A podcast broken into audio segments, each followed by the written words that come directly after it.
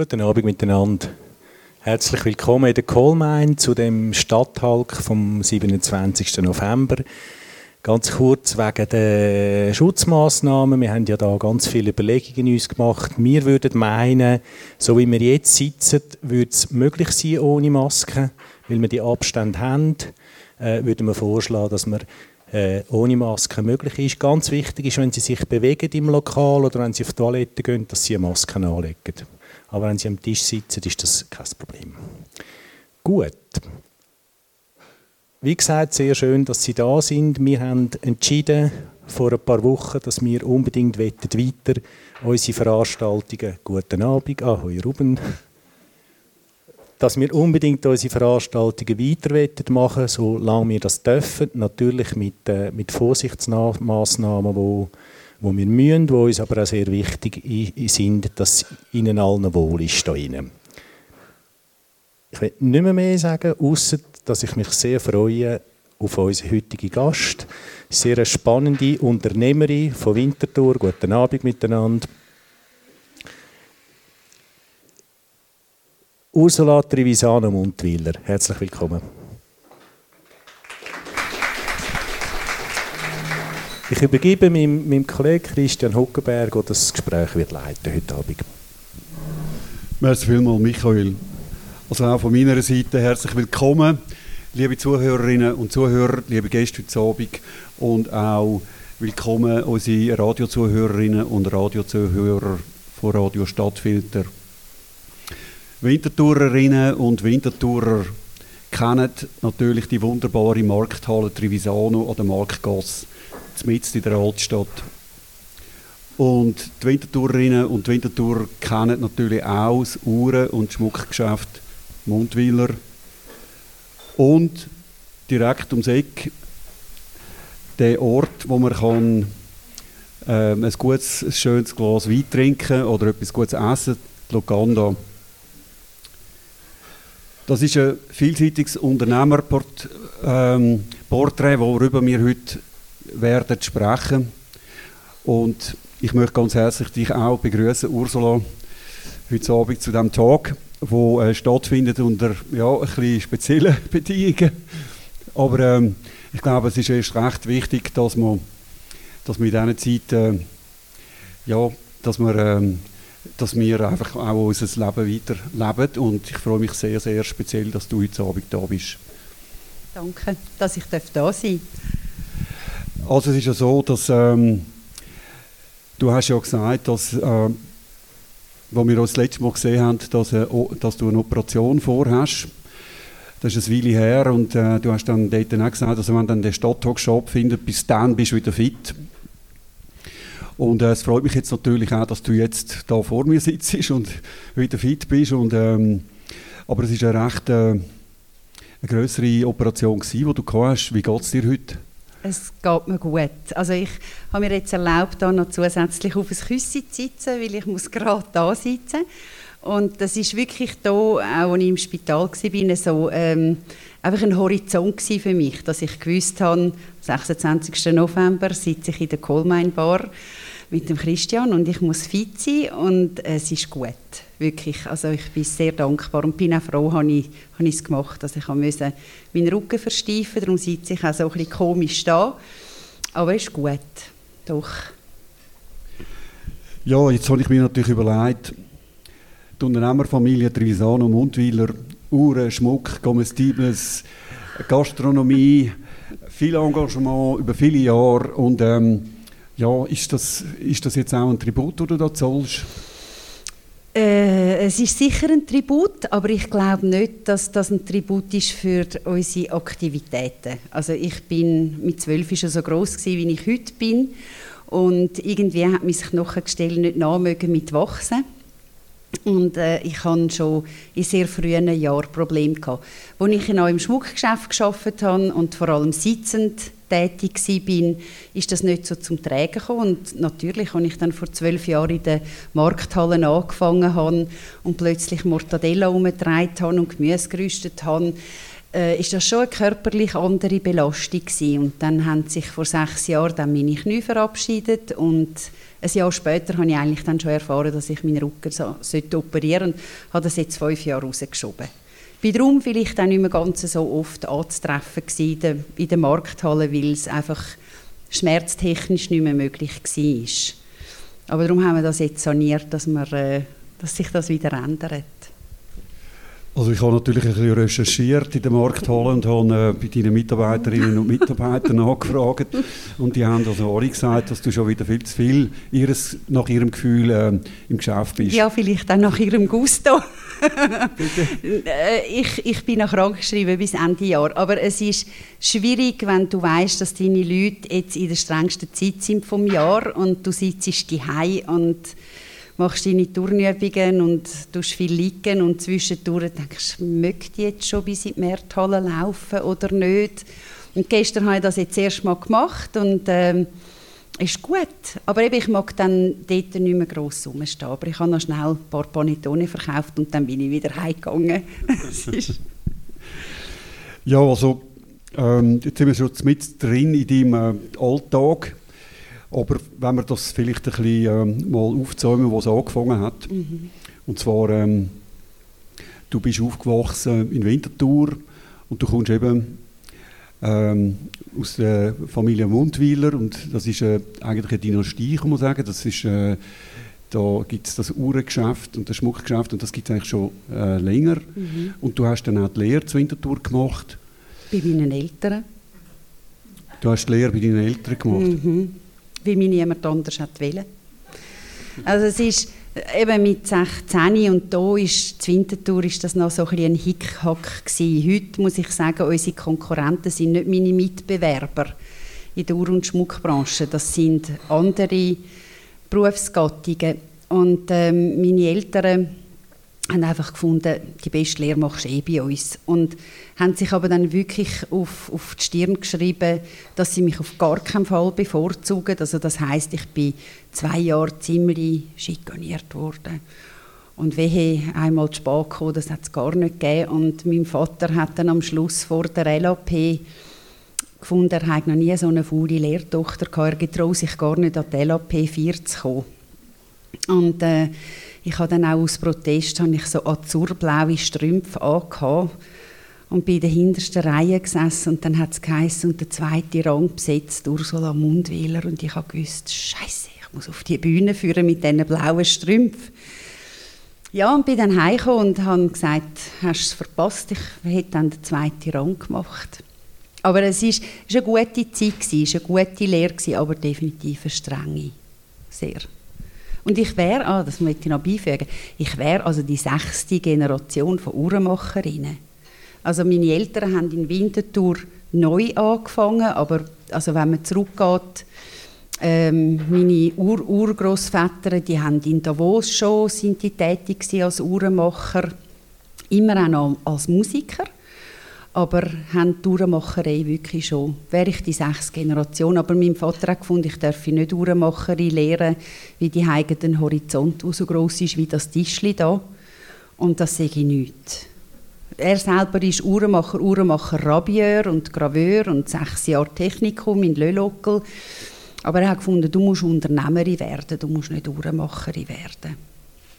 Und dann hast du eigentlich eine kaufmännische Lehre gemacht? Nein, ich habe eine Verkäuferlehre gemacht. Mhm. Und bin dann später, also zuerst haben sie mich dann nach England geschickt zum Englischlehren und dann zu Geschäftsfreunden in Luzern, wo ich ein Jahr lang gelernt habe, was ich einmal alles nicht wird machen das war ein sehr toughes Jahr und dann in Lausanne eine Spezialausbildung für moderne Geschäftsführung und dann sind Spezialisierung, also bei mir jetzt vor allem Perlen dazugekommen. Aber wirklich, ich habe ganz unten angefangen. Und äh, hast denn du das auch wählen in das Uhrengeschäft? Ja, das habe ich dir ja hier beim Interview gesagt. Eigentlich wäre ich gern Journalistin geworden.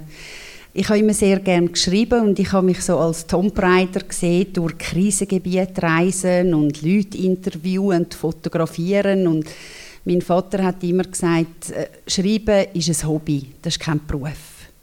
Und dann ist dazu gekommen, dass ich wir sind äh, mit meiner Großmutter aufgewachsen, weil meine Eltern immer berufstätig sind. Und ich habe dort ein bisschen bin ein bisschen im Protest mit meiner Großmutter und bin darum schon in der zweiten Klasse nach der Schule mit dem Bus ins Geschäft und habe dort meine Aufzüge gemacht und habe dann eigentlich mit 8 schon angefangen, Lederbändchen zu verkaufen und bin eigentlich schon mit dabei gewesen. Und ich habe eine ältere Schwester, die nie Interesse hatte am Geschäft und es ist nicht verbal ausgesprochen worden. Wir erwarten von dir, dass du in unsere Fußstapfen trittst, aber es war im Raum. Gewesen. Also du hast es eigentlich von dir selber erwartet? Es ist einfach, ich, ich habe also irgendjemand muss ja Tradition weiterführen. Ja, und es hat, sich so, es hat sich so angeboten und ich habe wirklich, ich habe meine Eltern immer sehr bewundert für das, was sie machen und sie haben viel bewegt und haben mir auch wirklich, also mit 16, ich habe Verantwortung für das Geschäft, wenn sie in die Ferien sind ich bin sehr früh mit sehr viel Verantwortung vertraut worden und das hat natürlich einem 16-, 17-jährigen Girl schon geschmeichelt. Es hat sich dann geändert Also dort bin ich dann, ist dann sind ganz andere Regeln gewesen. Aber im Geschäft muss ich sagen, haben sie mir sehr sehr viel Freiraum gegeben. Wann bist denn du von daheim ausgezogen eigentlich? Früh. Äh, und zwar ist das, also ich muss da sagen, ich habe meinen mein Mann mit 16,5 kennengelernt. Und äh, mit 20 habe ich dann gefunden, so, jetzt längt es. Äh, weil eben im Geschäft bin ich die, die ja, Geschäftsführerin und die immer noch das kleine Mädchen. Und das ist irgendwie ist dann immer enger geworden für mich. Und dann habe ich meinem damaligen Freund noch gesagt, du, ich möchte ausziehen die und er hat gefunden, ja, aber weißt, meine Eltern gehen jetzt dann zurück auf Italien und ich möchte noch ein bisschen sein. Und ich habe gefunden, okay, dann gehe ich allein. Also ich, ich kann nicht mehr. Und dann sagt ja, es kommt nicht gut. Nein, komm, warte noch ein bisschen. Wir sparen zusammen, tot zusammen. Und hat natürlich gemeint, dass ich das nie schaffe. Und ähm, wenn ich etwas wollte, dann habe ich das auch erreicht. Und dann, haben wir, dann sind wir ja, mit 20 haben wir unsere erste Wohnung gehabt, zu Dös und mit 21 geheiratet und mit 22 das erste Kind. Ich habe immer sehr genau gewusst, was ich wollte. ich habe erst später so gedacht, ui, ui, ui, wer hat mich das machen lassen? Aber es, ist, es hat gestummt hier. Du bist äh, also sehr eine frühe Starterin gewesen, bist mm. unternehmerisches Flair entwickelt und bist eigentlich schon mit unter 20 hast du das Geschäft mhm. mitgeführt oder sogar geführt, wenn die Eltern nicht rum waren. Mm Jetzt, äh, ich denke immer, also bei so einem, bei so einem Uhren- und Schmuckgeschäft, da fällt mir, äh, fällt mir eigentlich immer ein, ja, die werden sicher mal überfallen. Mhm. Und äh, das, das, ja, also das wird irgendwie mit dem Rambock oder irgendwie Vorteile mhm. gegen, gegen Türen und haben die, haben die auch so etwas ja, ja, ja, das haben wir, haben wir äh, in allen Farbnuancen erlebt, ja. Und äh, Rambock-Einbrüche haben wir mehrere gehabt. Und das ist eigentlich auch, also ich, ich äh, auch mein Mann, also wir haben immer gesagt, wenn es zur Nacht kommt, ist egal. Aber einfach nicht den Tag durch. Und im 93 sind es dann eben leider den Tag durchgekommen. Und, und ich glaube, die Eltern, die da im Raum sind, mögen sich wahrscheinlich noch das erinnern dass die Stadt Winterthur unter Schock gestanden ist und alles abgeriegelt war, 20 Scharfschützen positioniert. Äh, da haben sie zwei Geiseln von unseren Leuten genommen und haben wirklich den Laden komplett ausgeräumt und sind geflohen.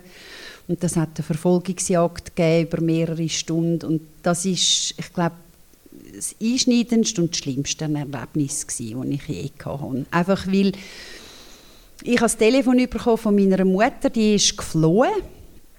Die war auch dort und läutet mir an von der Parfümerie Pommer, um mir zu sagen, sie können meine Kinder nicht hüten, ich kann nicht ins Malen an diesem Abend. Und ich, was? Und sie, ja, es ist ganz schlimm, wir haben einen Überfall gehabt.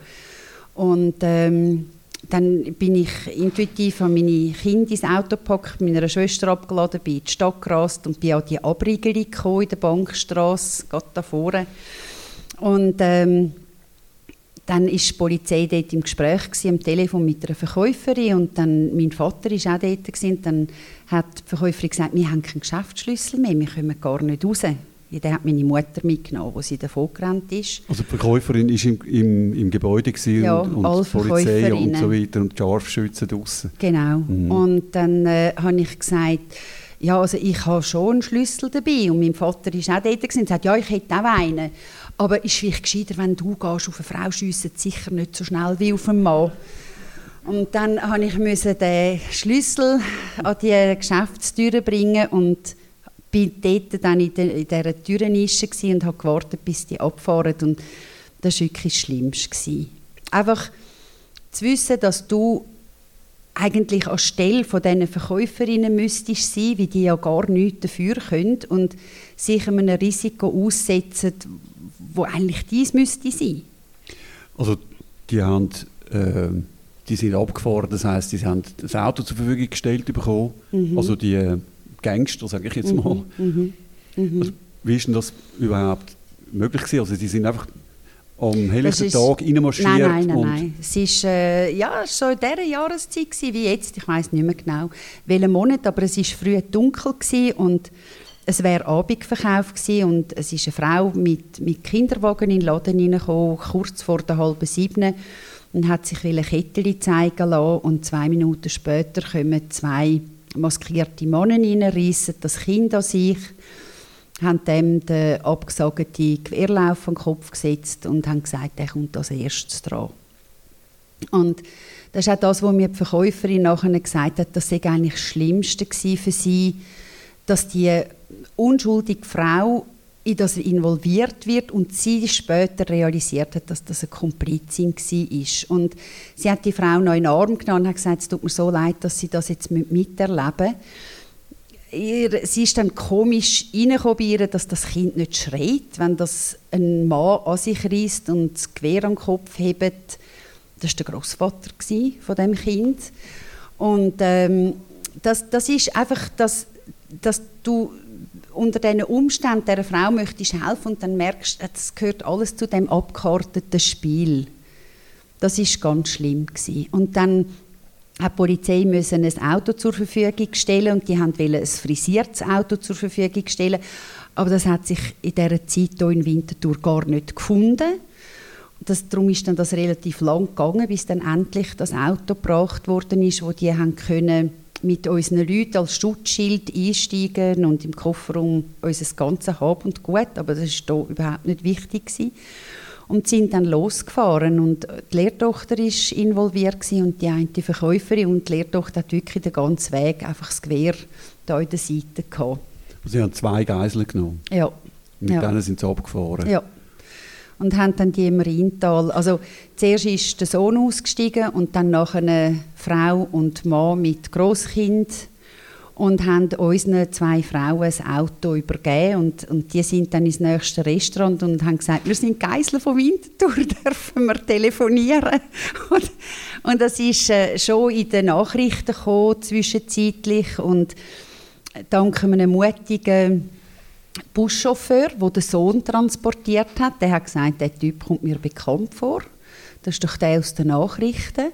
Hat man den Sohn schon am gleichen Abend verhaftet und das Ehepaar, also die sind zu dem Zeitpunkt nicht geheiratet aber haben zusammen drei Söhne, wovon einer schon im Gefängnis war, weil er jemanden umgebracht hat. Also es, ist, es sind Profis, also Profis eben doch nicht, aber es sind nicht einfach kleine Kriminelle, man hat sie kennt. Und ähm, das Ehepaar hat dann am nächsten Tag am Bahnschalter Ticket gelöst in zwei verschiedene Richtungen und das ist dem Bahnschalter-Mitarbeiter komisch vorgekommen und habe gefunden, wieso lösen die einmal nach Zürich und einmal nach St. Gallen und habe die Polizei alarmiert und dann hat man die können verhaften. Und ihr habt euer Hab und Gut wieder bekommen? Ja, das war eine riesige Sporttasche mit mittlerweile ziemlich viel demoliertem Schmuck und Uhren drin, wie die das mit sich herumgetragen haben. Und was glaube wirklich der super GAU war, ist, dass die Frau schon ein Collier von dem, von dem Diebesgut getragen hat. Also das, das sind, ich bin dort nicht so persönlich, ich bin an diesem Abend selber sehr, sehr gegenwärtig gewesen. Ich habe unsere Leute geholfen zusammensammeln. Es, es haben sich Szenen abgespielt. Wir sind alle auf der Polizei gewesen. Meine Mutter, die die ganze Zeit gesagt hat, hm, hm, so schlimm, was da passiert ist. Und dann habe ich gedacht, mit der stimmt etwas nicht. Und es ist wirklich, sie hat den Alarmknopf gedrückt und die haben 30 cm an ihr vorbei in die Spiegelwand geschossen. Sie hat auf einem Ohr wochenlang nichts gehört und sie ist unter Schock gestanden. Und dann habe ich einen Notfallarzt geholt. Ich dachte, das stimmt etwas nicht. Und sie hat mir das dann ziemlich übel genommen und hat gesagt, du denkst, ich spinne jetzt. Und, und ich, nein, aber du brauchst Hilfe. Und dann haben wir realisiert, mein Vater ist nicht um. Und dann bin ich nochmal ins Geschäft gefahren und dann ist er allein in dem, also es hat wirklich ausgesehen wie ein zerbombter Raum.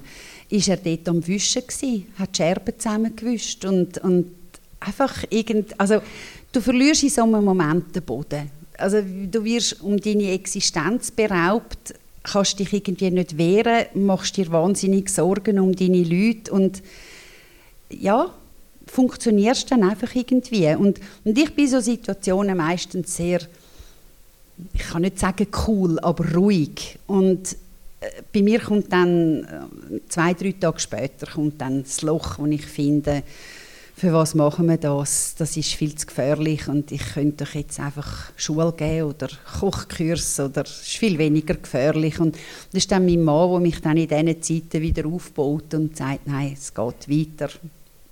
Ja, aber das war schon schlimm. Gewesen. Aus dieser Geschichte, was hast du für eine Erfahrung oder ja, also eine Erfahrung fürs Leben vielleicht rausgenommen? Also, für eure Tätigkeit auch? Für meine Tätigkeit äh, sicher, dass nichts selbstverständlich ist, dass das, was du heute hast, nicht zwingend morgen noch hast, dass du nicht von etwas Materiellem abhängig sein weil dir das nicht, das gehört dir nicht, es kann morgen schon anders sein und ich glaube einfach, dass uns das insofern prägt hat, dass wir uns auch bewusst, haben wir uns aber schon vorne bewusst gewesen, aber ich glaube, das hat es noch intensiviert, dass unser Personal unser kostbarste Gut ist. Dass, dass die auch also wir haben dann, ich habe zu meinem Mann gesagt, wir müssen jetzt künftig bei allen Leuten, wo wir ein Vorstellungsgespräch haben, sagen, sind sie risikofreudig? Sie, sie wissen, also sie müssen auch damit rechnen, mit einer Waffe bedroht zu werden und einfach das Bewusstsein, dass, dass die Leute mit dir die Verantwortung tragen, ich glaube, das hat uns schon sehr geprägt. Aber auch, dass wir uns durch solche Sachen nicht entmutigen lassen. Also es hat sicher auch unseren Kampfgeist, kann man nicht sagen, aber unsere, unsere Motivation, unsere Ziele zu verfolgen, nicht beeinträchtigen zu lassen durch solche Sachen. Ja. Also ihr habt ja äh, das Geschäft miteinander eigentlich dann übernommen. Also das heißt, mhm. ihr, also du und dein Mann von deinen Eltern. Übernommen ist der falsche Ausdruck. Ja. Wir haben es gekauft. Muss das sein? Ganz wichtig. wir haben, ähm, also ich habe ein Leben lang gehört, dass ich das Geschäft dann einmal wird überkommen. Ähm, aber für meine Eltern, die ihre, ihr ganzes Geld, ihre ganze Energie in das Geschäft investiert haben, hätten wir das gar nicht so können übergeben wie sie das gewünscht hätten. Und darum haben sie das auch sehr viele Jahre vor sich hergeschoben, bis dann einfach der, der Druck bei mir und meinem Mann zu gross geworden ist und wir eigentlich haben gehen Wieso hätten sie das nicht können übergeben also Es ist viel zu kapitalintensiv und ich habe noch eine Schwester. Mhm. Und ähm, sie haben sich immer vorgestellt, ich übernehme das Geschäft und meine Schwester werde ausgezahlt, aber das ist gar nicht gegangen. Also meine Eltern hätten gar nicht so viel finanzielle Mittel gehabt, um das auszugleichen. Und äh, haben dann das einfach so, ja, sie sind jetzt nicht so die Meister im Konfrontieren von, von Problemen und haben dann das so vor sich hergeschoben, bis es bei mir und meinem Mann nicht mehr gegangen ist. Und dann hat es dann einmal eine lange Aussprache gegeben mit Anwalt und Treuhänder und dann hat man einen Kaufpreis festgesetzt. Ja, meine Mutter hat hier gefunden, ja, aber mit was sollen die das zahlen? Die haben ja gar kein Geld. Was gestummen hat zu dem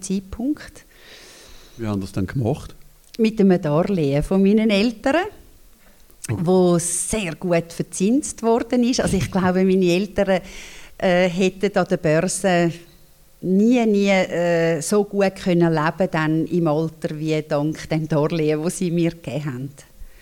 Aber ist gut. Aber auch der Treuhänder hat gefunden, dass er noch nie erlebt, dass in einer Familie intern über eine halbe Million Zinsen gezahlt werden. Und es ist ja also in einer eine halbe Zeit Million Zinsen pro. Auf, auf elf Jahre sind das gewesen. Ja. Mhm. Nur Also in, Zinsen. in Wir elf haben dann auch noch Jahren amortisiert. In elf Jahren eine halbe Million. Ja. Ja, ja, das ist.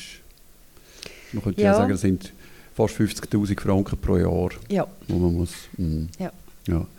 plus dann noch Amortisation und Rückzahlungen. Und also es ist eine Zeit gewesen, wo ja auch wo unsere Kinder, also sehr intensive Kinder, wo sehr viel Geld gebraucht haben. Und mein Mann hat immer gesagt, ist Für äh, was haben denn die so viel Geld gebraucht? Für die Schule oder? für Schulen, Ja. ja, ja, ja, für, für sehr vieles. Äh, Der eine ist da, ich darf jetzt nicht ins Detail gehen. Okay, das, das nachher weiter diskutieren. Aber äh, Nein, nein, Sie wissen es. ihr habt, das, ihr habt das Geschäft aufgebaut und äh, eben, es, ist, es ist ja darum gegangen, dass man quasi ja nicht nur kann investieren kann, indem man den Eltern den Betrieb abkauft, sondern man muss ja auch ins Geschäft investieren. Genau. Das muss hat man also gleichzeitig auch noch müssen machen. Mhm. Also Und- wir haben, klar, wir haben schon 20 Jahre mitgearbeitet für das Geschäft, aber wir sind bei vielen, wir haben zum Beispiel auch den Umbau, also so wie sich das Geschäft jetzt noch zeigt, wir bauen um nächstes Jahr, ähm, so diesen Umbau haben mein Mann und ich geplant. Und wir haben dort gedacht, wenn wir das Geschäft dann umbauen haben, dann merken meine Eltern schon langsam, dass sie alterstechnisch ein bisschen überfällig sind und hören dann vielleicht auf. Und wenn wir heimgekommen sind, also wir haben mit Rix und Robert Hausmann haben wir den Umbau geplant und wenn wir heimgekommen sind und die Pläne gezeigt haben, dann hat meine Mutter Angst den Kopf geschüttelt und hat gesagt, ja, ja, man kann auch in Schönheit sterben, das wird nie funktionieren. Und mein Mann dort wirklich sehr ruhig, hat die Blätter zusammengerollt und hat sie in die Rolle geschoben und hat gesagt, entweder machen wir es so oder wir machen es gar nicht. Und äh, wo der Umbau dann fertig war und wir die Wiedereröffnung hatten, sind die Leute reingekommen, meine Eltern an vorderster Front und haben allen die Hand gegeben und haben Gratulationen zu dem gelungenen Umbau entgegengenommen und haben sich wunderbar weiter eingefügt. Und dort haben wir schon unsere Prägung können mitbringen aber wir haben dann auch schnell realisiert, dass das Warenlager sehr veraltet ist, dass wir eigentlich zu viel gezahlt haben für das Warenlager. Und mein Mann, der hat schon vorgängig sich immer bemüht, dass wir Rolex könnten haben für Winterthur und da haben wir ein Jahr, nachdem wir das Geschäft gekauft haben, haben wir Wann erfahren, war das, gewesen, dass ihr das Geschäft gekauft habt? Wann, im Ja. 99. Vor 20 Jahren. Genau. Ja. Und dann ein Jahr darauf haben wir erfahren, dass äh, die zwei Schwestern, die den Hablützel geführt haben, aufgehen und das Haus wäre schon fast verkauft gewesen. Das ist um die Ecke. Genau, dort, Ja. wo jetzt Locanda drin Ja. ist. Mhm. Und wir haben uns dann noch können in die Verkaufsverhandlungen in, einbringen und haben in Zürich bei einem alten Fuchs von Treuhändern die ersten Gespräche gehabt. Und der hat ganz klare Vorstellungen gehabt, was er möchte für das Haus. Anschauen haben wir es nicht dürfen. Buchhaltungsbücher haben wir nicht dürfen sehen. Wir haben nur können sagen, wenn wir oder wenn wir nicht. Und wir haben gewusst, wir wollen, aber wir haben eigentlich kein Geld. Und äh, wo ich dann gesagt habe, Sie, das, das ist weit davon entfernt, was wir können zahlen können, dann hat er äh, gesagt, für was sind Sie überhaupt da? Um meine Zeit zu vergeuden. Und ich weiß, ich bin dort rausgelaufen und habe gesagt, ich komme nie mehr mit, ich mache das nicht. Und mein Mann, doch, wir müssen dranbleiben, wir müssen dranbleiben. Und das ist ein Jahr, nachdem wir die Firma gekauft haben, ist die Investition gekommen und unsere Schulden sind nochmal gewachsen. Und Also die haben das Haus, das ganze Haus dazu gekauft? ja, ja. ja. Und äh, wir haben das dann so ganz leislich und still wollen machen, dass das ja niemand merkt, äh, dass wir nicht unter Handlungszwang kommen, weil das ist so ein alter, verstaubter Lederwarenladen gsi mit einer Stromrechnung jährlich von etwa 70 Franken. Es ist einfach immer stockfinster dort drin. Und wir haben gefunden, wir machen das ganz still, weil sonst müssen wir nämlich auch noch umbauen und wir haben kein Geld für diesen Umbau. Und das hat sich dann gleich relativ schneller umgesprochen, als das uns lieb war. Und dann haben wir aber gesagt, mal, wir machen jetzt mal vorläufig mit Leder weiter, aber irgendwann werden wir das Haus brauchen, wenn wir das Schmuckgeschäft müssten vergrößern. Und darum haben wir das Haus einfach die Liegenschaft dringendst gebraucht. Also ihr habt dann die Liegenschaft gekauft und dann ähm, Schmuck, also Gedanken, dass man dann das Geschäft vergrößert und das wäre ja dann allenfalls, du hast vorher angefangen mit Rolex. Ja. Ähm, das ist dann die nächste Katastrophe. Also ihr habt dann, habt dann quasi zuerst ein älteres Geschäft abgekauft, nachher ihr das Hablützelhaus dazu mhm. können Und ein Jahr später. Und dann ist Rolex gekommen. Ja. Und Nachdem mein Mann elf Jahre bei denen immer wieder angeklopft hat, ich habe irgendwie nach fünf Jahren ausgeklinkt und habe gesagt, wenn die nicht wollen, dann will ich auch nicht mehr. Und er steht einfach der Beharrlicher von uns. Und dann sind die auf Winterthur gekommen, ich unser Geschäft anschauen, also die Direktion von Rolex. Und wir wollten natürlich einen Eindruck machen und haben mitten im Jahr haben wir die eindrücklichsten und reichsten Schaufenster dekoriert, um diesen Genfer zu zeigen, dass Winterthur auch etwas zu bieten hat. Und die waren auch sehr begeistert. Gewesen. Wir sind drei, vier Tage später dann auf Genf eingeladen worden und dann haben sie uns die ganze Fabrik gezeigt.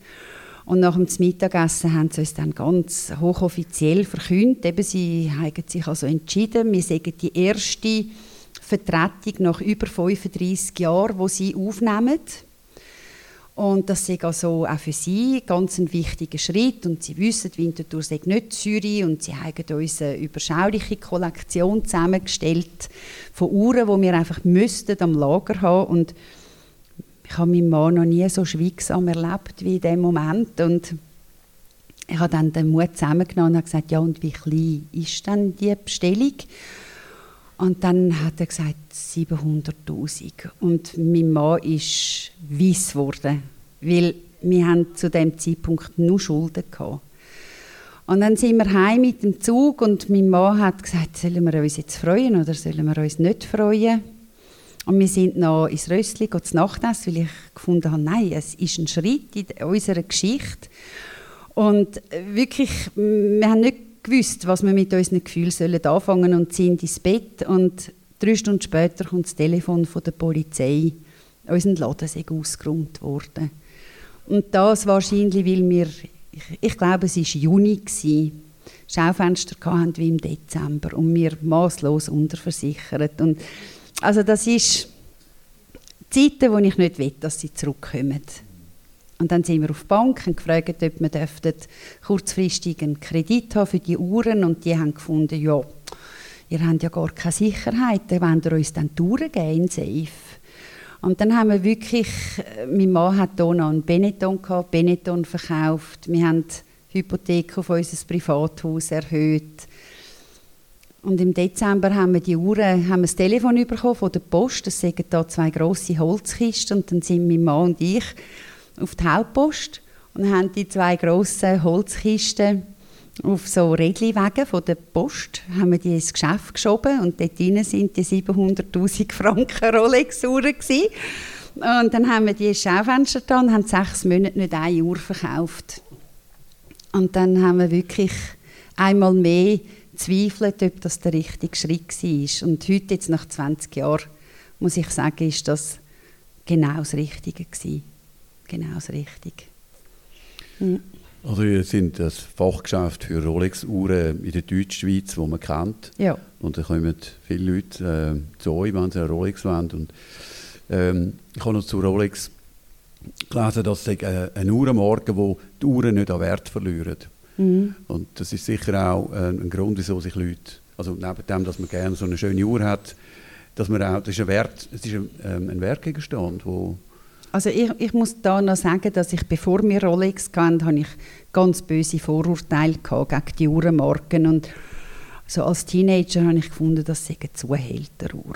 Und ähm, Hast du jetzt gesagt? Ja, ja, nein. Und äh, wo wir die Uhrenmarken dann sind besuchen, habe ich müssen, ich habe selten eine Meinung so müssen revidieren wie die. Also es ist die hochwertigste industriell gefertigte Uhr, die es überhaupt gibt. Und, und sie haben Werk, die gewinnen an Wert über die Jahre und es sind einfach, ich sage immer, es sind verlässliche Traktoren und also das sehen wir jetzt auch. Wir sind ja mittlerweile das einzige Geschäft, wo zwei Uhrenmacher beschäftigt und, und zwei Goldschmieden und wenn du so ältere Leute hast, die ihre 50-jährige Uhr in die Revision bringen und du weißt, die Uhr hat heute einen zehnfachen Wert von dem, was sie hier gezahlt haben, macht das schon ehrfürchtig.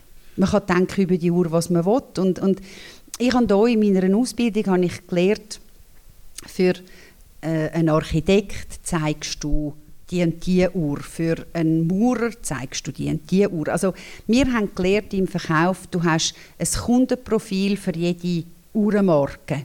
Und Rolex ist die einzige Uhrenmarke, die kein Kundenprofil hat, weil du hast sie vom Zuhälter bis zur Violinistin, zum Direktor, dem Maurer. Du siehst sie überall. Und das ist die einzige Uhrenmarke.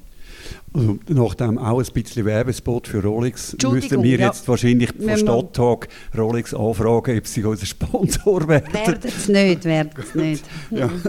ähm, aber was mich interessiert ist, eigentlich aus all diesen Erfahrungen, die ich da miteinander gemacht habe, aus der Vergangenheit, wie ihr mhm. das Geschäft aufgebaut habt, das Uhren- und Schmuckgeschäft, wie ihr ähm, mit diesen Rückschlägen, mit diesen Schulden, mit dem Abkaufen vom, äh, vom Geschäft von den Eltern, ist aus dem eigentlich noch ein Konzept entstanden, äh, oder hat sich daraus quasi entwickelt, wie man eben nicht nur Uhren und Schmuck, sondern wie man auch kann eine Markthalle betreiben, ähm, Gastronomie kann betreiben, ähm, ja, dass man einfach, dass man alles, was man macht, hat dann irgendwie auch irgendwann Erfolg. Nein. Nein, das weiß man nicht.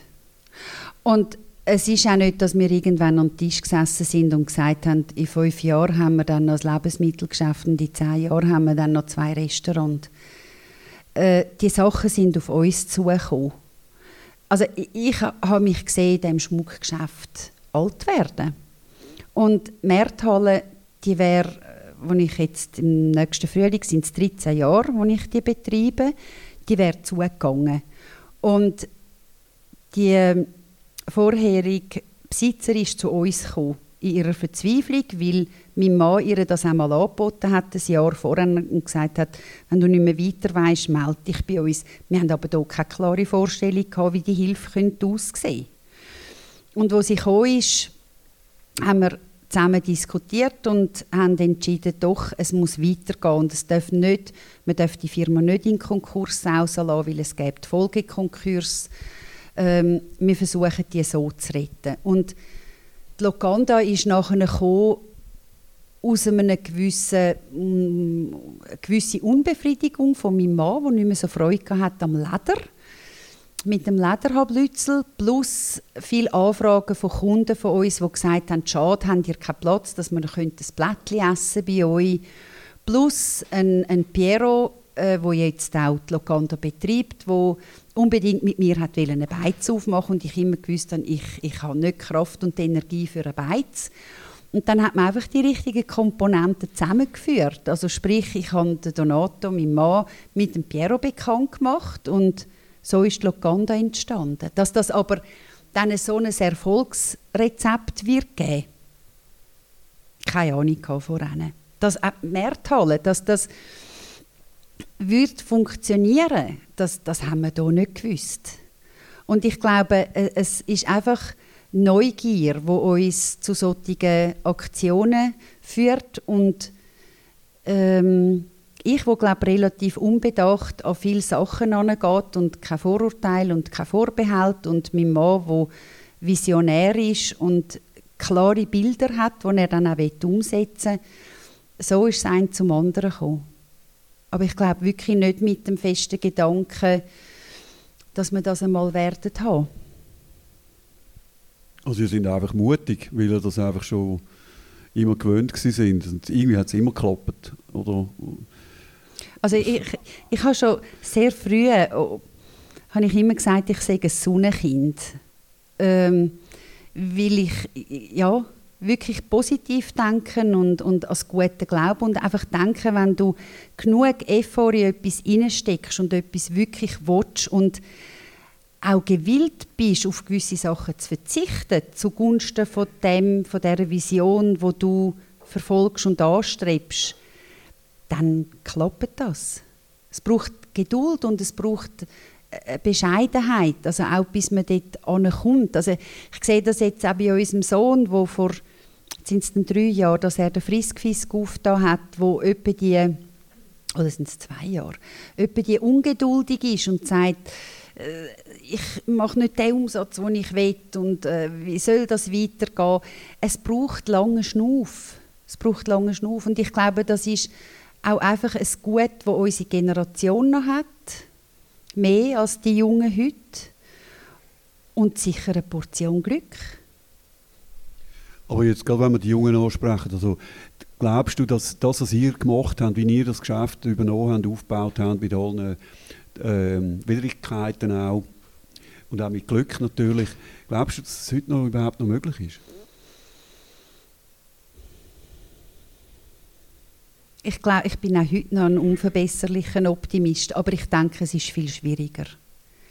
Also ich, ich habe das erlebt, wo wir, wo wir eben zu der Bank sind und das, mein Mann, der, der hat das mittlerweile verdrängt, aber wenn wir haben müssen vorsprechen bei der Bank, dann hat er sein Jackett nie können abziehen, weil er so große Schweißring hat, dass er das niemandem hätte zeigen und und wir, wir haben diesen Leuten so müssen, also vierteljährlich Geschäftsabschlüsse präsentieren und, und wirklich unten durch auch. Aber Banken sind doch gewillt gewesen, auch ein gewisses Risiko einzugehen. Und das, glaube ich, sind es heute viel, viel weniger. Wahrscheinlich auch, weil sie viel Fehlgriff gemacht haben.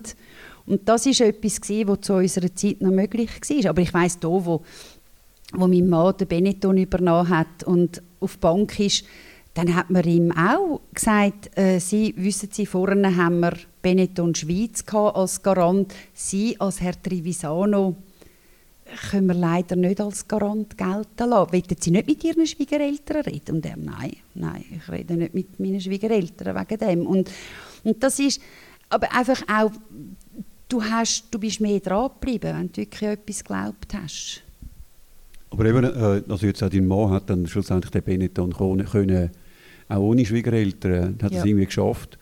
Ja. Und, und die Frage ist halt, ob das heute, ja, also das wäre wahrscheinlich einfach sehr viel schwieriger heute, wenn man nicht äh, Unterstützung hätte. Und vielleicht ist es heute einfach auch von privater Seite einfacher, Unterstützung ja. überzukommen. Ich ähm, denke, das braucht es. Und das, ohne das geht es gar nicht. Nein. Ja. Mhm. Nein. Mhm. Aber was ich auch sehe, jetzt auch eben bei unseren Söhnen bei Kollegen von unseren Söhnen, dass, dass sich etwas ganz Neues am entwickeln ist, wo wir, mein Mann und ich immer wieder so darüber sinnieren und so toll finden, dass, dass viele junge Leute, die Master, Bachelor, ich weiß nicht was haben, ihrer Berufung folgen, vielleicht noch eine Lehre machen als Winzer oder als Bauer ähm, und, und etwas auf beistellen im Wissen, sie werden sich die nächsten vier, fünf Jahre nicht mehr wie können 1500, 2000 Franken Lohn auszahlen, aber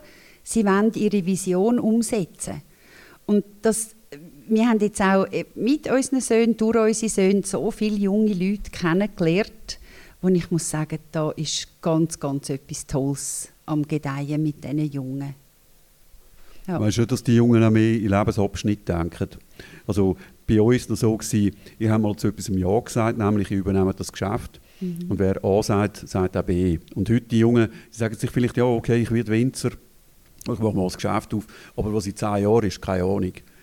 Und das ist früher schon also ich weiß es nicht. Oder? Absolut, absolut. Mhm. Und ich glaube auch, also ich, ich habe das immer so ein bisschen mit, mit dem Grounding von der Swissair.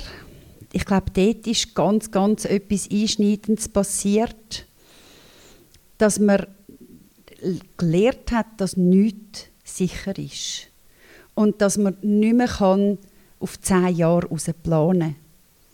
Und wo dann auch noch 9, 11 kam, ist, ich glaube, das hat dann gerade noch so den Boden gesetzt für, für, für das. Und auch wenn ich sehe, so viele Junge, die keinen Job haben, also wo, wo gute Ideen haben, aber dass sie lernen vielleicht durch das auch mehr in der Gegenwart leben. Vielleicht ist uns das ein bisschen abhanden gekommen, weil wir immer, immer in fünf Jahresabschnitt gedacht haben, wo bin ich dann, wo bin ich dann, was kommt dann.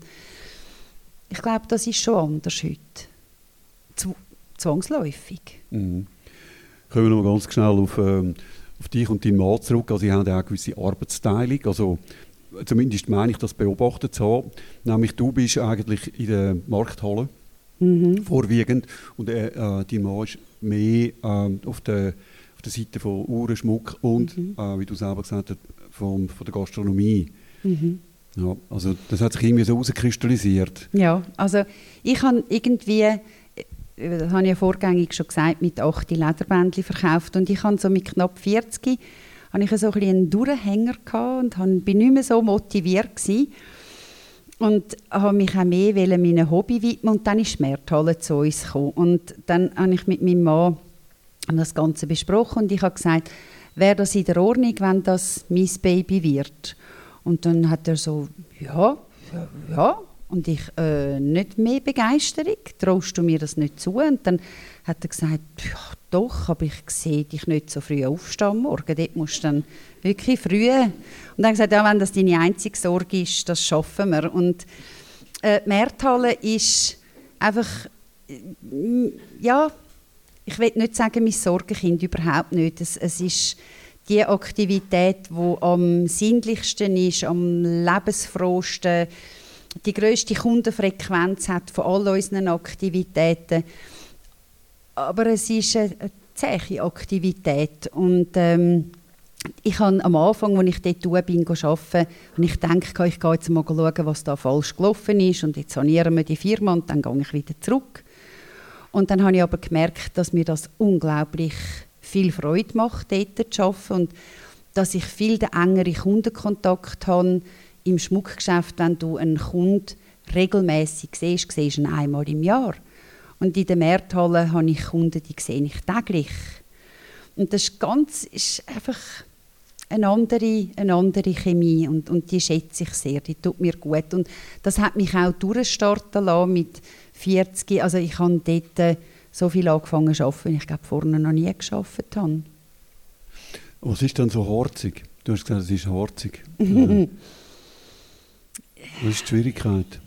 Wo ist die Schwierigkeit? Ich glaube, die liegt in der Branche als solches. Also, dass wir heute mit diesen Grossverteilern, die ganz andere Einkaufsbedingungen haben, eigentlich gar keine Berechtigung mehr haben.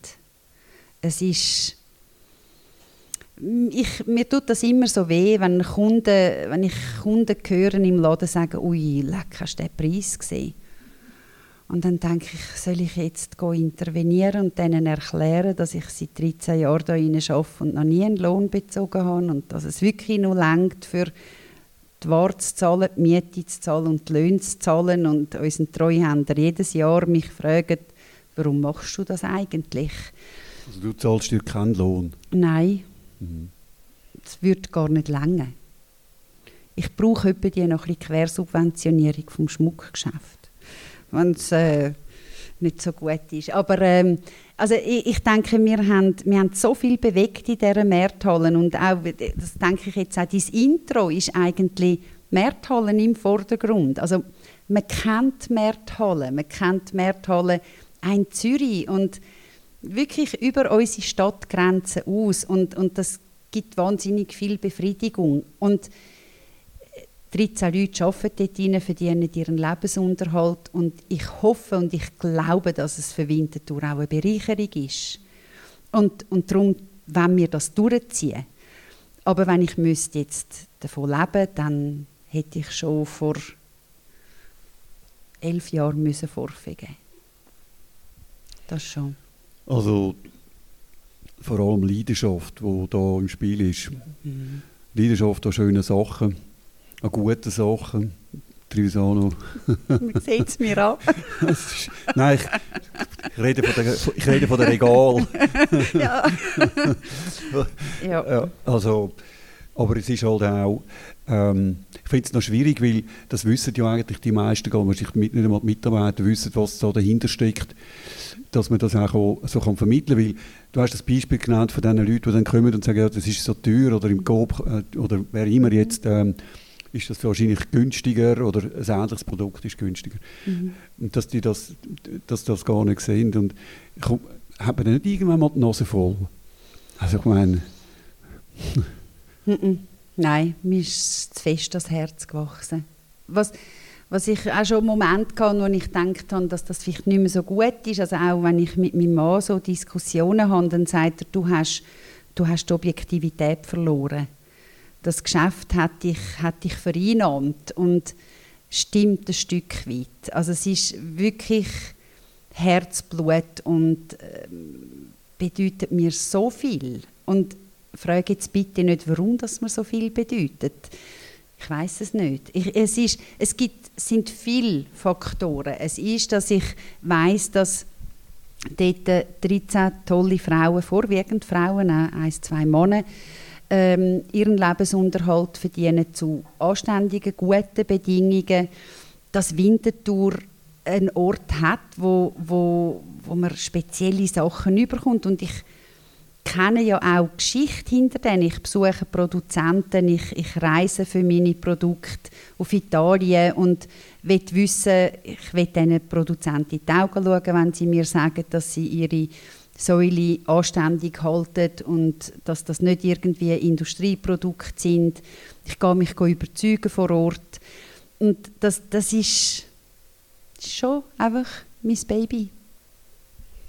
Und das ist natürlich auch schön, oder? wenn man so mit den Produzenten Kontakt hat und die mhm. Gespräche führen und dort reist. Und mhm. Das ist auch ein Teil, vielleicht, das ist wie der immaterielle Wert, den man da quasi wie auch so ein bisschen überkommt. Ja, und ich habe auch, also, weißt, auch wahnsinnig tolle Leute kennengelernt in diesen 13 Jahren und habe auch unglaublich viel gelernt. Also als ich dort angefangen habe, haben sie mich an die Kasse gestellt, wie für etwas anderes hätten sie mich nicht brauchen und ich bin an dieser Kasse gestanden, es war kurz vor Ostern und dann ist noch die Kasse ausgestiegen. Es ist alles Secondhand vom Secondhand gewesen. und eine Mitarbeiterin, die ich geschrien habe, Kassendefekt, ist sie in den Keller und ist eine andere Kasse geholt, hat die eingesteckt und ich fange an weiter tippen und dann heißt es irgendwie Elektrobedarf, Bünzli und eine Adresse, ich weiß nicht mehr, Dübendorf, aber es hat nichts mit, dem, mit der Markthalle zu tun gehabt, wie das irgendwie ein ausrangiertes Modell war.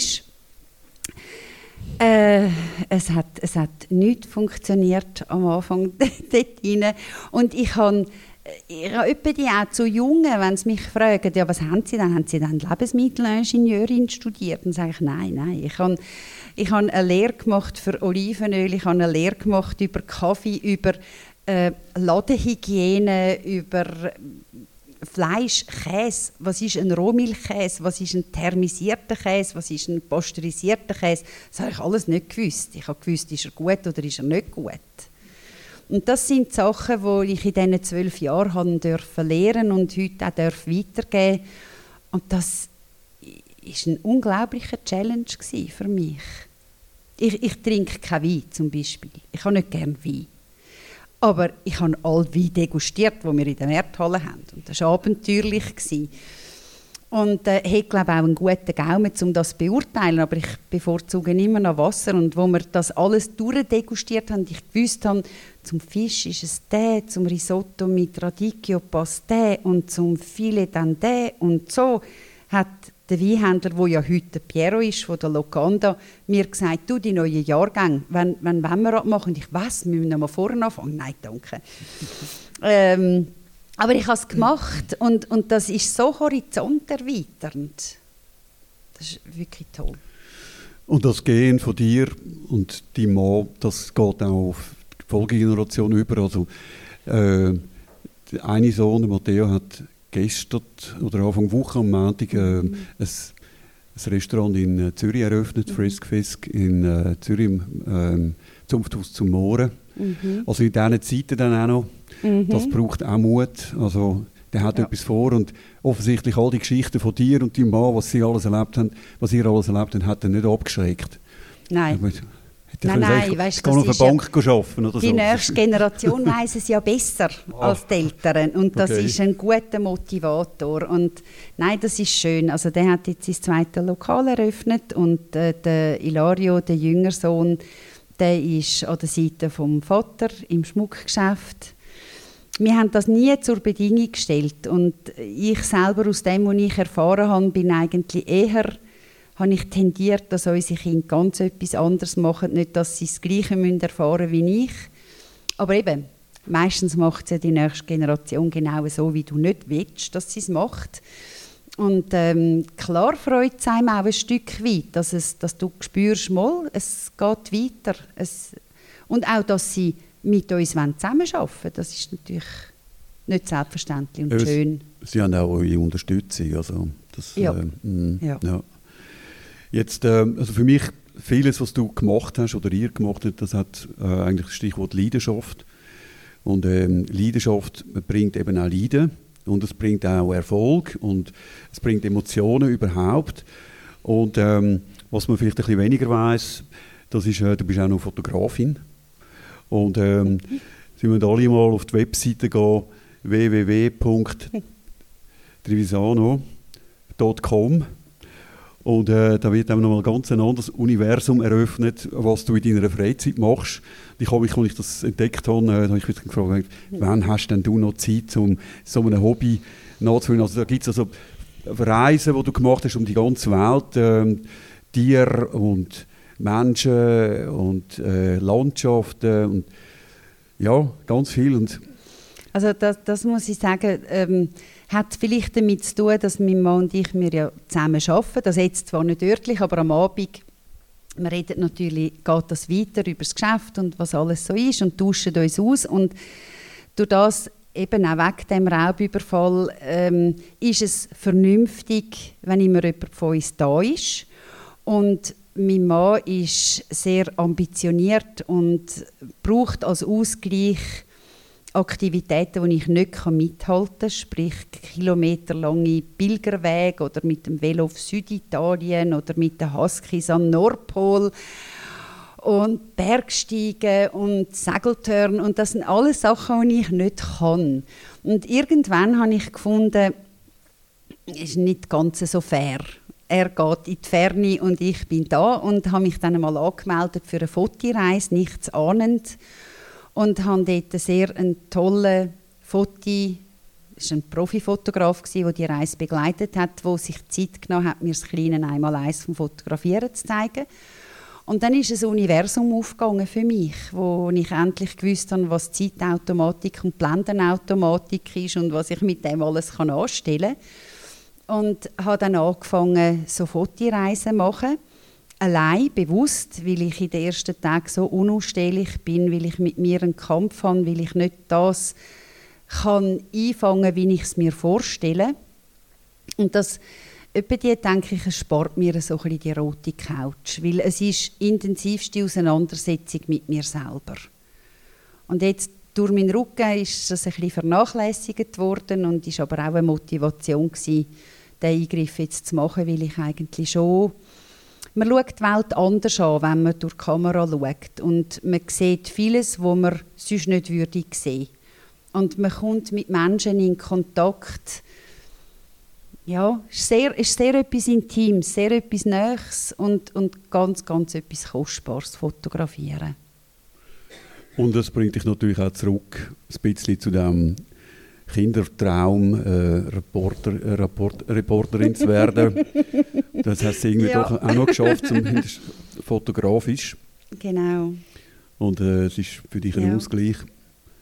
Und äh, du machst, also auf der Webseite sieht man, dass äh, Frau Trevisano, Ursula Trevisano macht noch ganz andere Sachen auch. Sie tut dann Säufen herstellen, die man kann kaufen kann. Also ganz viele verschiedene Sachen. Und ich habe mich die ganze Zeit gefragt, wie man, alles, wie man das alles unter einen Hut bringt. Aber das wird wahrscheinlich auch ein Stück weit ins Geheimnis bleiben. Ähm, ich, äh, ich möchte vorschlagen, dass wir vielleicht auch noch die Möglichkeit geben, dass das Publikum noch darf, falls der Wunsch besteht, Fragen stellen. Jetzt ist es so, dass wir das äh, nach einem gewissen speziellen äh, Ritual heute abhalten und zwar, Sie dürfen Fragen stellen, Sie kriegen aber kein Mikrofon. Weil, ähm, wenn Sie nicht die einzige Person ist, die ein Mikrofon braucht, dann wäre es nachher, würden wir einfach zur nächsten Person gehen und das Mikrofon wieder anheben. Und dann wäre das also quasi ähm, wirklich keine schlaue Überlegung zur jetzigen Zeit. Das heißt, wir haben uns überlegt, stellen Sie die Frage, bitte kurz, damit ich es mir kann, äh, merken was Sie gefragt haben. Dann würde ich sozusagen die Frage wiederholen ins Mikrofon hinein und dann ähm, hören es alle. Ja, also nach diesem System würden wir vorgehen. Also bitte, wenn Sie eine Frage haben, stellen Sie die Frage, Ursula Trisano, und ähm, bitte halten Sie sich kurz.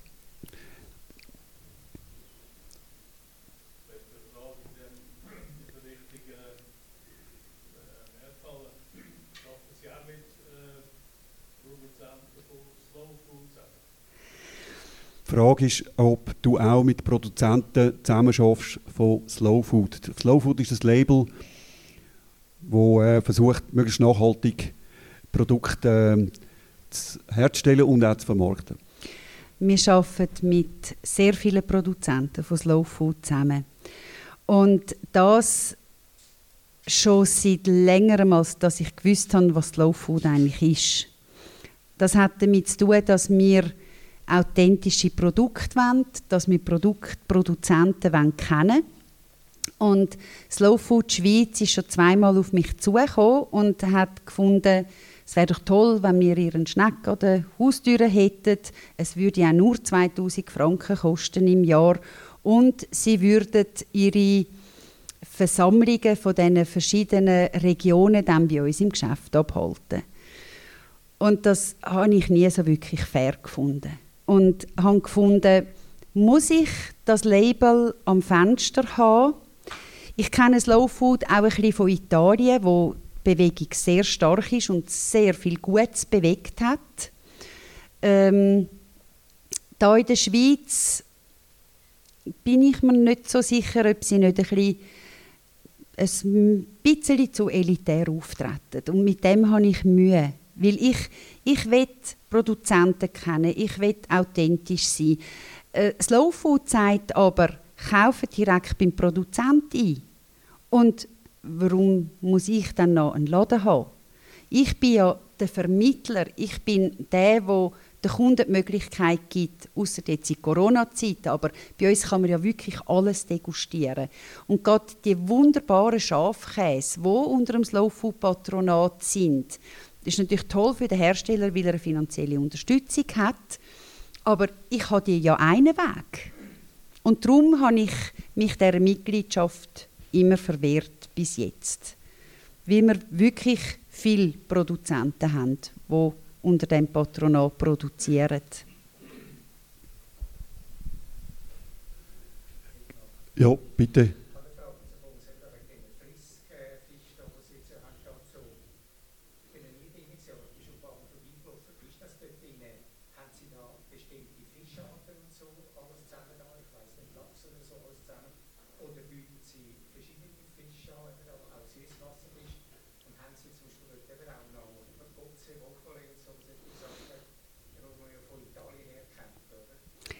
Also ich wiederhole das ganz schnell.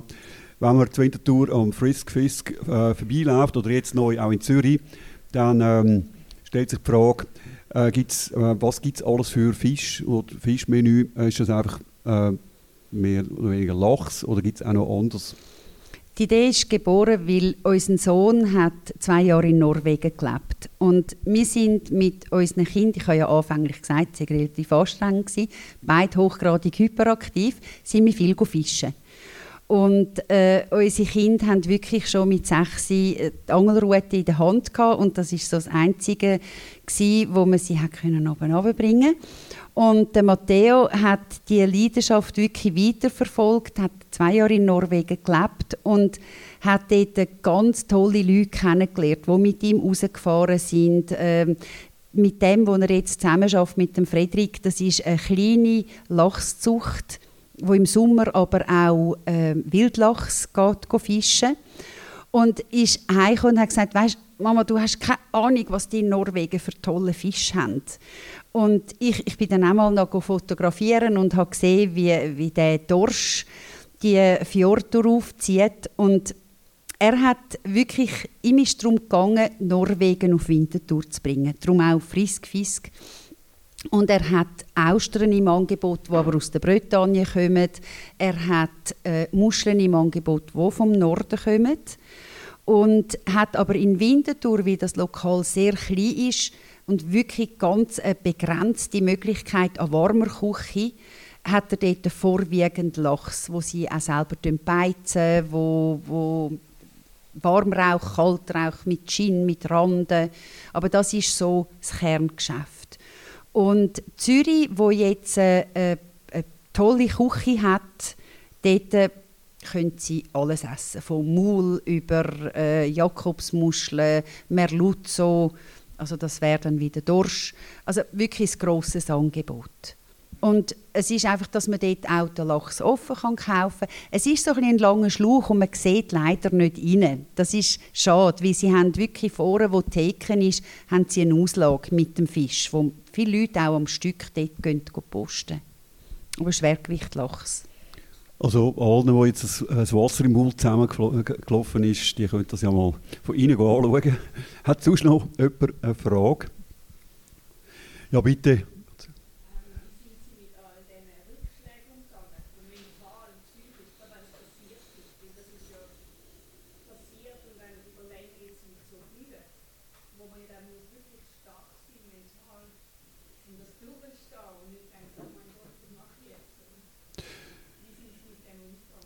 Frage, wie bist du mit all diesen Rückschlägen umgegangen? Vor allem ist es ja so, dass das nicht einfach nur ein, ein Schlag ist im Moment, sondern der hält ja nach. Und wie geht man damit um? Also wenn ich jetzt einfach antworte, was, was spontan aus mir rauskommt, ähm, ist meine Partnerschaft. Also, dass wir immer miteinander geschafft haben und ähm, er hat gewusst, wenn es mir nicht gut gegangen ist, warum das mir nicht gut gegangen ist. Wenn er heimkommt und gestresst ist, dann weiß ich, warum dass das so ist. Und, und ich glaube, wir, wir sind in vielem sehr ähnlich und in vielem auch unterschiedlich und das ist eine geniale Ergänzung. Und wie gesagt, also da, wo vor allem der, der, die Geiselnahme war, in der Situation selber ist mein Mann im, im, hat nicht mehr funktioniert an diesem Abend. Und ich bin die cool und gelassene oder auch eben wenn, wenn die Presse kommt und sie müssen ein Interview geben und mit der Polizei reden, dann, dann bin ich das in der Situation. Und wenn es dann aber vorbei ist und ich ins Loch gehe, dann ist er der, der mich dort wieder rauszieht. Und ich habe immer viele Bekannte, die gesagt haben, könnte ich nie mit meinem Partner zusammen arbeiten. Und ich habe das Glück gehabt, mit Eltern aufzuwachsen, die schon immer zusammen geschafft haben. Und ich habe meine Eltern nie erlebt, dass sie gestritten haben. Das kommt bei uns schon mal vor, also finde ich auch gut. Ähm, aber ich, ich bin aufgewachsen mit dem, mit dem, wie sagt man dem, Konstrukt, dass man zusammen schafft. Und jetzt auch, wo unsere Kinder ja schon lange nicht mehr daheim sind, es fehlt uns nie an Gesprächsstoff. Und, und es ist einfach ein gegenseitiges Verständnis da.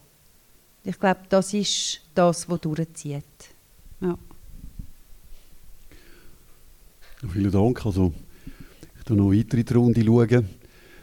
Bitte. Sie haben vorhin gesagt, Sie haben so viel Zeit für einen Haufen Sachen. Sie haben gefragt, wie machen Sie das? Dann haben Sie aber Sie haben irgendwie abgewunken. Ich habe keine Zeit bekommen. Ja. Mhm. Also doch nochmal die Frage, wie du alles unter einen Hut kriegst oder wie du mit der doch begrenzten Zeit äh, das alles schaffst, wie du das machst. Äh, ich ähm, brauche relativ wenig Schlaf. Bis jetzt. Ich befürchte, dass sich das wird ändern. Und bin sehr ein nachtaktiver Mensch. Und ich habe wir essen immer zusammen zur Nacht und wir essen immer warm zur Nacht. Das ist ganz wichtig. Und dann habe ich so kurz einen Durchhänger und dann so um die 11 werde ich extrem aktiv. Und dann gehe ich in den Keller meine Säufe machen oder ich sitze am Computer und du Bilder bearbeiten. Ich liebe die Zeit zwischen 11 und 2 am Morgen. Die ist, es ist so schön still. Ähm, es hat niemand, wo es hat kein Telefon, das schellt und es hat niemand, der einem stört. Und das ist so meine Kreativzeit. Das ist die eine Zeit, die ich mir extra rausnehme. Und darum auch die berechtigte Frage von meinem Mann, wo er gefunden hat, ich sehe dich nicht so früh aufstehen, für zu mit dem Erdhalle zu arbeiten. Und ich habe das geschafft, also ich, ich bin am 7. im Geschäft gewesen. Aber das geht sicher äh, auf, auf Tour nicht mehr allzu lang, wie 56 und Aber solange es noch geht, geniessen wir es. Ja, also geniessen wir es. Ich ähm, möchte äh, sagen, dass wir es auch weiterhin werden und können geniessen. Heute Abend kann man sicher noch ein Glas Wein trinken miteinander. Also, ich hoffe, Sie gehen nicht gerade alle heim. Einfach auf die äh, entsprechende Distanz. Ich möchte mich ganz, ganz herzlich bedanken für das Gespräch, Ursula, die Visane Mundwiller und auch für alle, die da sind heute Abend. Ähm, was bleibt mir zu sagen? Also, ein Dank natürlich auch alle, die im Hintergrund gewirkt haben. An, ähm, an Manu und an Katrin und ähm, an Andrew, der Technik gemacht hat.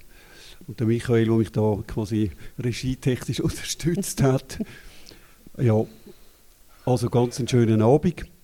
Und äh, der Stadttag kommt wieder im, ähm, im Januar, genau, Ende Januar.